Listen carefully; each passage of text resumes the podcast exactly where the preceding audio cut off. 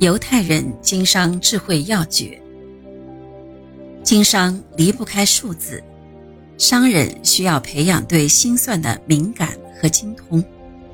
当然，并不是每一个对数字敏锐的人都会成为优秀的商人，但是优秀商人会牢牢地把握相关的数字。相反，失败的商人则几乎都是不通数字，大脑中全然没有成本。费用、利润的数字，这样的商人显然是不会成为世界一流的巨富的。犹太人认为，商人必须注重数字，这不仅运用到经商中，还要让数字覆盖于生活的每个角落。钟爱数字，使用数字，才能将生意做大。这是犹太人。在几千年的漂泊生涯中总结出的经验，犹太人在商场上绝对容不得模棱两可、马马虎虎，特别是在商定有关价钱时，他们非常仔细，对于利润的一分一厘，他们计算得极其清楚。一个旅行者的汽车在一个偏僻的小村庄抛了锚，他自己修不好。有村民建议旅行者找村里的白铁匠看看。白铁匠是个犹太人，他打开发动机护盖，朝里看了一眼，用小榔头朝发动机敲了一下，汽车开动了。白铁匠不动声色地说：“共二十元。”旅行者惊讶至极：“这么贵呀？就敲了一下。”白铁匠回答说：“敲一下，一元，知道敲在哪儿，十九元，合计二十元。”由此可见，犹太人的精明。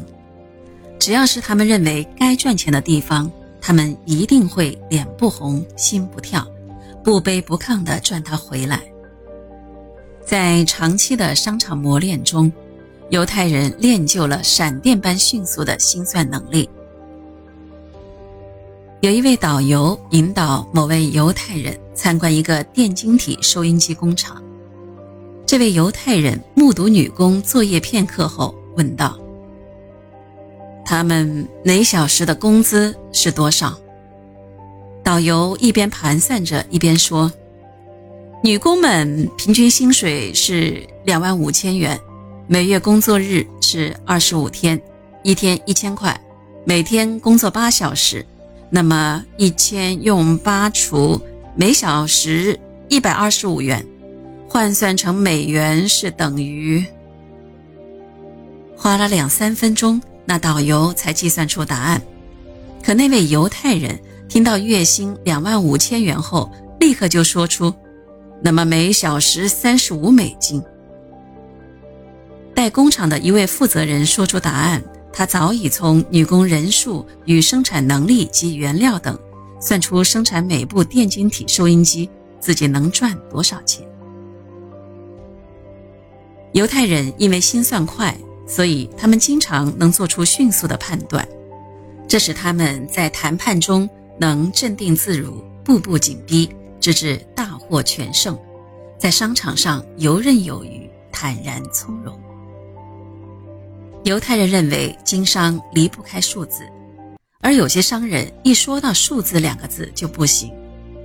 他们对预算表之类的东西几乎毫不过目，全部都托付给财务负责人，而只过问总的说来本季度或本年度赚了多少钱就完事了。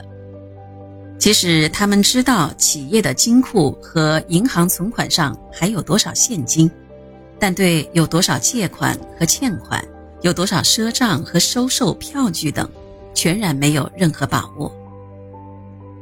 当然，对目前企业有多少固定资产、负债多少等，更是一概不知。即使他们了解月度、年度的大概销售额，但大脑中却全然没有成本等费用的数字。这样的商人显然是不会成为世界一流的巨富的。所以说，经营与数字有着密不可分的关系。作为一名商人，必须和数字打交道。一位犹太人讲了这样一个故事，说明了数字的巨大作用。法国曾有家企业，老板常常把钱比作鱼，例如一千万法郎就相当于一条金枪鱼，一百万法郎就相当于一条沙丁鱼等。那位老板认为，如果把钱当作钱看时，心里害怕，不敢下决心动用。作为一个销售额大约只有三亿法郎的企业。该企业的老板却为了一时的夸口，筹措了十亿法郎修建新的工厂，而且把筹措到的资金看作一百多条金枪鱼。结果，这家企业新的工厂竣工后不久就悲惨的倒闭了。一言以蔽之，就是这家企业对销售情况的估计过了头。其实干事业有时是必须下定失败了就会面临丧失一切的那种极限性的决心的，但往往正是那种时候，要必须仔细诚实的关注数字。十亿法郎就是十亿法郎，而不是一百条金枪鱼。不管怎么说，它是必须从卖出的商品利润中偿还的。为了还清这十亿法郎，究竟得卖出多少商品呢？老板的感觉必须首先转向这儿。当钱成了金枪鱼，重要的数字感觉就变得淡薄了，自然企业决策就会失误。